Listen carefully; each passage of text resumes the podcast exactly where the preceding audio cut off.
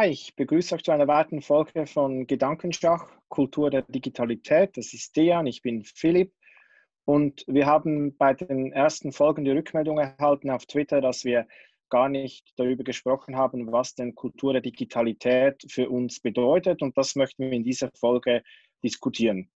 Dejan, magst du beginnen, mal dein Verständnis der Kultur der Digitalität ähm, ein bisschen skizzieren? Ja, ähm, können wir machen. Ich habe jetzt äh, eine sehr aufwendige Folie vorbereitet, die ich kurz einblenden möchte. Ähm, man sieht hier ähm, das Grundverständnis, ähm, was, was häufig vorliegt, ist, dass man glaubt, wenn es um Kultur der Digitalität geht, dass es um rein Digitales geht, also um etwas, was im Netz stattfindet oder in digitalen Settings stattfindet. Aber mit Kultur der Digitalität geht es eigentlich um diese eine neue Art der Kultur, das heißt im Übergang von einer, sagen wir, meistens wird Buchdruckkultur davor genannt, das heißt die, der Übergang von einer Buchdruckkultur in eine Kultur der Digitalität, wo einfach äh, Dinge sich äh, jetzt gerade grundlegend ändern. Und ich versuche es mit dieser Folie so ein bisschen zu erklären, dass es eben nicht nur um dieses rein den, digitalen Raum geht, sondern dass dieser Raum an sich, wie er eben erlebt wird und gelebt wird und genutzt wird, sich transformiert. Das heißt, eigentlich muss man, wenn man von Kultur der Digitalität spricht, auch über digitale Transformation sprechen, weil in dieser Transformation findet diese Kultur der Digitalität gerade statt. Das heißt, wir haben einfach grundlegende Änderungen ähm, in allen möglichen Bereichen und diese grundlegenden Änderungen werden aufgrund dieser oder die Transformationsprozesse aufgrund dieser Kultur der Digitalität einfach ausgelöst und initiiert. Und jetzt ist eben so, dass wir jetzt an verschiedenen Beispielen, sagen wir jetzt mal äh, soziale Netzwerke, äh, die jetzt die Möglichkeit bieten, Strukturen zu überwinden, Hierarchien zu überwinden oder Sachen neu anordnen. Also als Beispiel, wenn man jetzt eine Greta Thunberg oder andere, äh, viele junge Frauen, die gerade soziale Netzwerke nutzen, ähm, als Beispiel nimmt, dann sieht man, dass sie jetzt die Kultur der Digitalität äh, verstanden haben, diese nutzen, äh, um eben die Strukturen oder Hierarchien zu überwinden und jetzt einfach neue, neue Regeln, neue Ordnungen herzustellen. Und vielleicht kann man so ein bisschen mit dieser Folie sich eher, also einsteigen und eher so ein Bild machen, was damit gemeint ist. Mhm.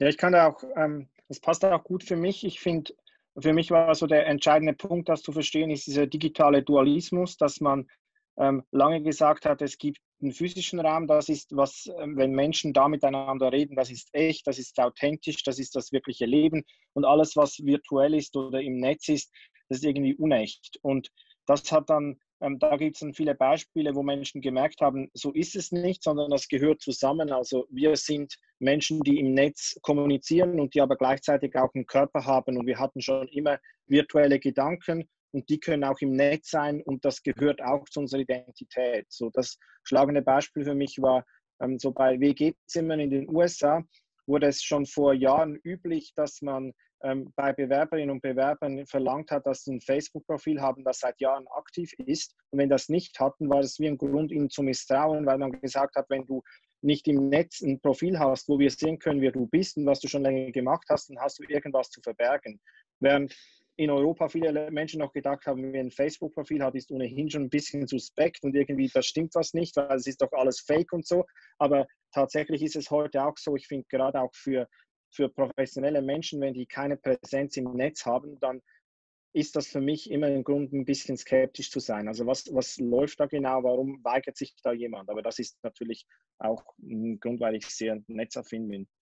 Genau. Ähm, Vielleicht noch ein Beispiel, weil jetzt zum Beispiel befinde ich mich ja jetzt in Freiburg und du in, in, in äh, Zürich oder in der Schweiz und ähm, wir sind physisch an gewisse Orte gebunden, treffen uns aber jetzt im Netz und jetzt ist aber nicht nur so, dass dieses Setting die Kultur der Digitalität auszeichnet, sondern auch, dass wir jetzt das, was passiert ist, das heißt, dass wir die Folge aufzeichnen, ist ja entstanden, weil jemand bei Twitter etwas gesehen hat oder gelesen hat und darauf reagiert hat und wir jetzt wieder aufzeichnen. Und wenn wir jetzt miteinander sprechen, sprechen wir in dem Fall wiederum mit dem Gedanken, dass es morgen oder später im Netz wieder zu finden sein wird und dementsprechend sprechen wir schon anders, als wir es vielleicht davor gemacht hätten.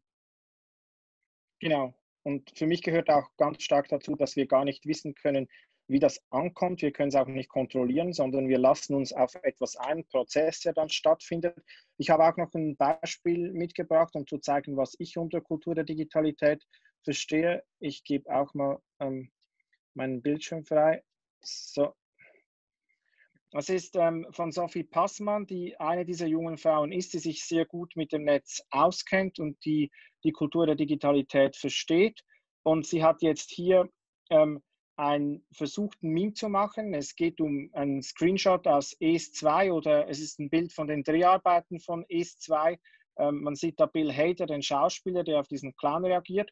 Und man sieht unten links, wie Sophie Passmann das Bild gefunden hat ähm, auf Twitter und dann zunächst einmal einfach nur das eine Bild genommen hat und dann versucht hat, so Text drüber zu legen, um zu machen, dass daraus ein Meme entsteht. Und sie hat es versucht, sage ich deshalb, weil sie selber gar nicht kontrollieren kann, ob es ein Meme gibt. Ein Meme wird es erst dann geben, wenn andere Menschen darauf einsteigen. Man sieht jetzt hier auch dem Moment, wo ich es kopiert habe, wie viele darauf reagiert haben. Also sie hat so zwischen 40 und, und 100 Likes bekommen oder sogar einmal 200 ähm, und dann ein paar Retweets. Aber das ist nicht so, dass das jetzt ein ganz starkes Meme geworden wäre.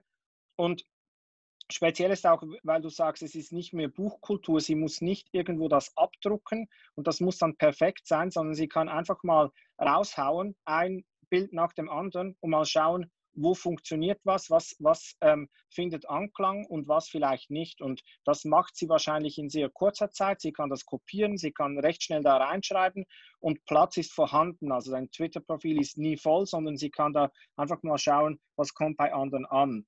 Und ähm, Stalder hat ja, äh, Felix Stalder von der ähm, ZHDK in Zürich, hat das Buch geschrieben zur Kultur der Digitalität und er hat ja da drei Merkmale eigentlich benannt. Das bedeutet Referenzialität, also dass sie sich Passmann hier auf etwas bezieht, was sie nicht selber gemacht hat, auf diese Dreharbeiten. Sie war da auch gar nicht dabei.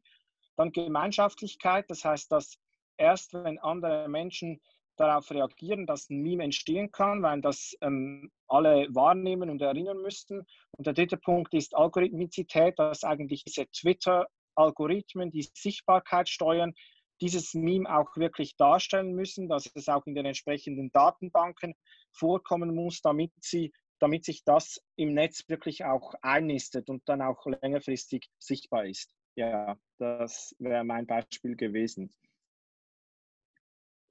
Genau, und wenn man jetzt ähm, die Beispiele genau betrachtet, stellt man fest, dass man eigentlich da sehr, sehr viele Beispiele dazu findet. Und eigentlich geht es jetzt darum, dass man, und das wollen wir ja mit dem, mit dem Format ja auch so ein bisschen erreichen, dass man diese Kultur der Digitalität äh, noch besser verstehen, noch besser durchdringen. Und es letztendlich ist auch eine Aufgabe, die eigentlich überall ansteht. Das heißt, wenn wir jetzt vom Bildungsbereich sprechen, dann wäre es eigentlich eine Herausforderung, eine Aufgabe, des Bildungsbereiches diese Kultur der Digitalität zu erfassen, die eigentlich sowieso ohnehin schon stattfindet, äh, und zwar bei jungen Menschen. Das heißt, in der Regel ist es so, dass wir jetzt gerade versuchen, die alte Kultur immer noch aufrechtzuerhalten oder eventuell zu digitalisieren und die Kultur der Digitalität eigentlich weder verstanden haben und noch manche an manchen Stellen nicht mal sogar sehen, dass es stattfindet oder sie sogar ignorieren im schlimmsten Fall. Und äh, das wollen wir jetzt mhm. einfach ein bisschen äh, mit diesem Format eigentlich äh, verändern. Äh, und aber auch mit, noch einmal, es geht, soll nicht nur um Bildung gehen, sondern wir wollen tatsächlich auch in andere Bereiche hineintauchen, um einfach diese, diese Vielfältigkeit der Kultur äh, auch in dieser Kultur der Digitalität äh, abzubilden.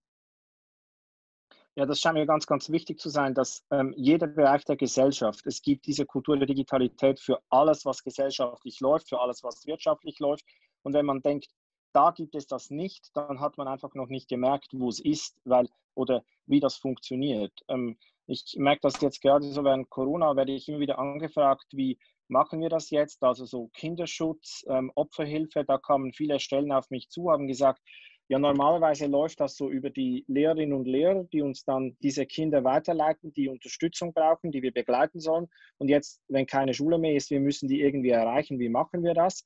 Und dann zu merken, da gibt es schon längst ähm, Jugendarbeit, die natürlich auf Instagram und so weiter ähm, abläuft. Also es gibt Leute, die sich damit auseinandersetzen, sich auskennen, aber gewisse Stellen haben das bisher komplett ausgeblendet, weil sie einfach Wege hatten, die noch nichts mit dem Netz zu tun hatten. Aber die Jugendlichen waren natürlich ständig im Netz und haben dort auch Hilfe gesucht ähm, oder Ansprechpartner ähm, gefunden für ihre Probleme. Und da, das scheint mir ganz, ganz wichtig zu sein. Also sich darum kümmern, wie funktioniert das jetzt in meinem Bereich digital, was läuft da und, und was verändert das natürlich auch ähm, an den Prozessen, die wir sonst so kennen. Das würde dann auch bedeuten, dass wir bei der Kultur der Digitalität davon sprechen, dass es eine, eine, eine Entwicklung ist oder etwas, was stattfindet, was, ähm, was ein Ziel sein muss, eigentlich dahin zu kommen, zu verstehen, was da stattfindet, aus jedem Bereich heraus. Ähm, und dass es eigentlich am besten ja. gelingt, würde ich jetzt mal behaupten, im Dialog. Das heißt, wenn man eigentlich äh, sich in Menschen dazu austauscht, die vielleicht schon in dieser Kultur der Digitalität schon stärker angekommen sind und die schon vielleicht auch leben und verstehen, ähm, oder? Oder wie würdest du es beschreiben? Ja, genau. Also ich würde sagen, das Wichtigste, ich habe das so von Dirk von Gehlen, der Journalist der Süddeutschen Zeitung, der sagt, dieses Shruggy-Symbol steht eigentlich dafür, ähm, nimm zuerst mal wahr, was da abläuft und dann versuchst zu verstehen. Und was viele Menschen machen, ist, die verurteilen das. Also heute habe ich einen Tweet gelesen, da sagt jemand, diese Unboxing-Videos, also das bedeutet, jemand bestellt sich was im Internet und macht ein Video davon, wie er oder sie das auspackt. Also ein neues iPad bestellen, dann ein Video machen, ich packe jetzt das neue iPad aus, wie sieht das aus?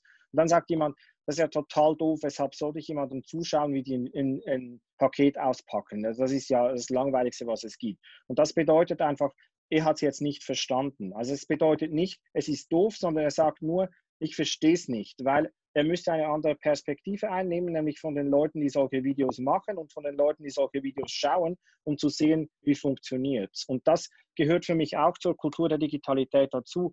Wir haben immer nur eine Perspektive aufs Internet. Man sagt dann häufig, auf Englisch sagt man so My Twitter. Das bedeutet, es gibt mhm. nicht Twitter an sich, sondern es gibt nur, also so wie jetzt dieses Buch, das Buch gibt Und wenn du das Buch hast, ist es dasselbe Buch, wie ich habe und auf der Seite ähm, 94 steht das, was bei mir steht. Aber Twitter, wenn du Twitter hast und ich Twitter habe, dann sieht dein Twitter anders aus als mein Twitter. Und alles, was es in der Kultur der Digitalität gibt, erscheint aus einer bestimmten Perspektive, so wie es ist. Und ich kann die Perspektive wechseln. Ich muss die auch wechseln, um es zu verstehen. Und immer wenn ich sage, es ist irgendwie scheiße, was die Leute da machen, dann habe ich wahrscheinlich nicht ganz verstanden, warum die es machen oder wie es funktioniert. Und dieses Mindset ist für mich ganz, ganz wichtig, um, um, um die Kultur der Digitalität zu verstehen. Also einfach mal annehmen, wenn es jemand macht, wird es einen Sinn ergeben für die Leute, die es machen.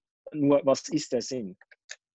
Und vielleicht ist da auch eine ganz gute Hilfe, also eine Hilfestellung dabei, eine Hilfe, oder auf, ich weiß nicht, ob es eine Hilfestellung ist, aber ich glaube schon, also ich setze zumindest sehr häufig ein, ist das DAX-Stuhl-Dreieck, äh, was vor ein paar Jahren entwickelt wurde, wo man dann einfach äh, so eine Herausforderung oder eine Thematik, jetzt ob jetzt Twitter oder jetzt auch so eine Fragestellung, wie ist es eigentlich, ist es irgendwie doof, so ein äh, Unboxing-Video irgendwie ins Netz zu stellen, dass man sich der ganzen Thematik einfach über drei äh, Ebenen mit, äh, annähert.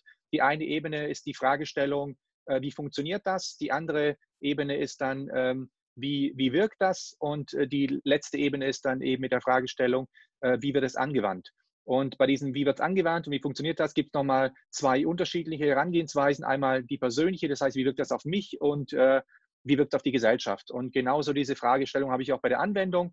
Und wenn man sich mit diesen, diesen drei Fragen eigentlich so einer Herausforderung, so einer Problematik oder so eine Sache einfach nähert, ähm, dann hat man relativ gute Chancen, eigentlich ähm, vertieft einzusteigen oder ein ne, vertieftes Verständnis äh, von der Komplexität so eines Problems äh, ich weiß gar nicht, wie ich angefangen habe, mhm. setze, setze ein Verb ein, was passt, aber dann, ja. dann, dann wisst ihr, was ich meine. genau, und äh, da kann man auch sehr gut, das ist ja auch ein Trick, wie mach's mal selber. Also wenn du jetzt findest, dieses Unboxing-Video ist total doof, dann versuch das mal selber zu machen und versuch mal ähm, oder versuch mal ein Meme selber zu machen, wie das, was ich jetzt bei Passmann gezeigt habe.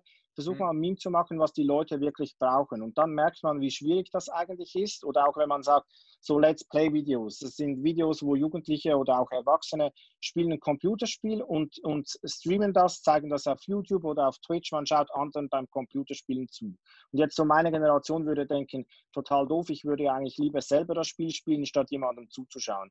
Und wenn du jetzt versuchst, selber ein gutes ähm, Let's Play-Video zu machen, dann merkst du, wie verdammt schwierig das ist, dass irgendjemand sich das überhaupt anschauen möchte. Und dann merkst du vielleicht auch, wo liegt denn der Reiz, jemandem zuzuschauen, ein Spiel zu spielen.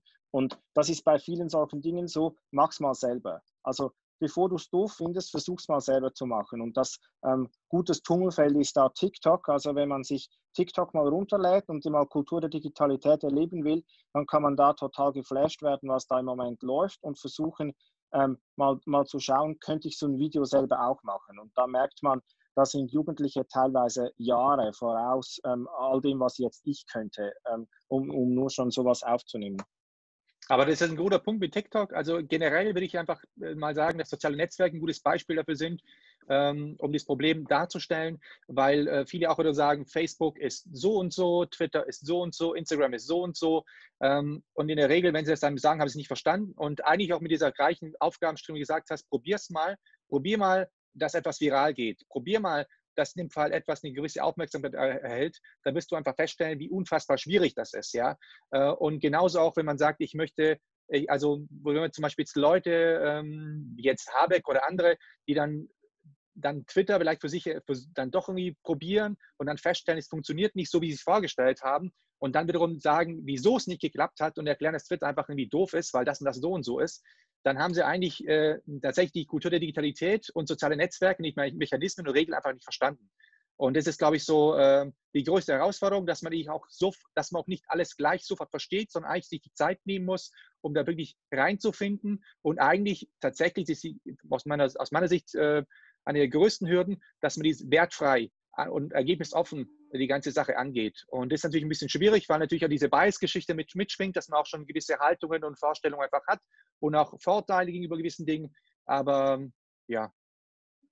Ja, und da sieht man auch, sobald man die, wenn man eine Bedienungsanleitung sucht und versucht dann alle die Schritte so durchzugehen, wie sie einem jemand vorgegeben hat, dann hat man vergessen, dass es ganz unterschiedliche Perspektiven gibt, weil dann übernimmt man eine Perspektive und dass es halt keine Bedienungsanleitung für eine Kultur gibt, sondern es gibt nur ein sich darauf einlassen, eine Proben und es, man muss einfach mal was machen und dann kommt man einen Schritt weiter. Und wenn man darauf wartet, dass es jemand anders für einen erklärt, dann macht man einfach ein Muster, dann imitiert man ein Muster und das wird dann eigentlich immer schlecht. Also da kann man wie sagen, das, das sind die Dinge, die nicht funktionieren, wenn ich einfach versuche, das, was jemand, der Erfolg hat, gemacht hat, das einfach nachzuahmen, das ähm, kommt nicht besonders gut raus.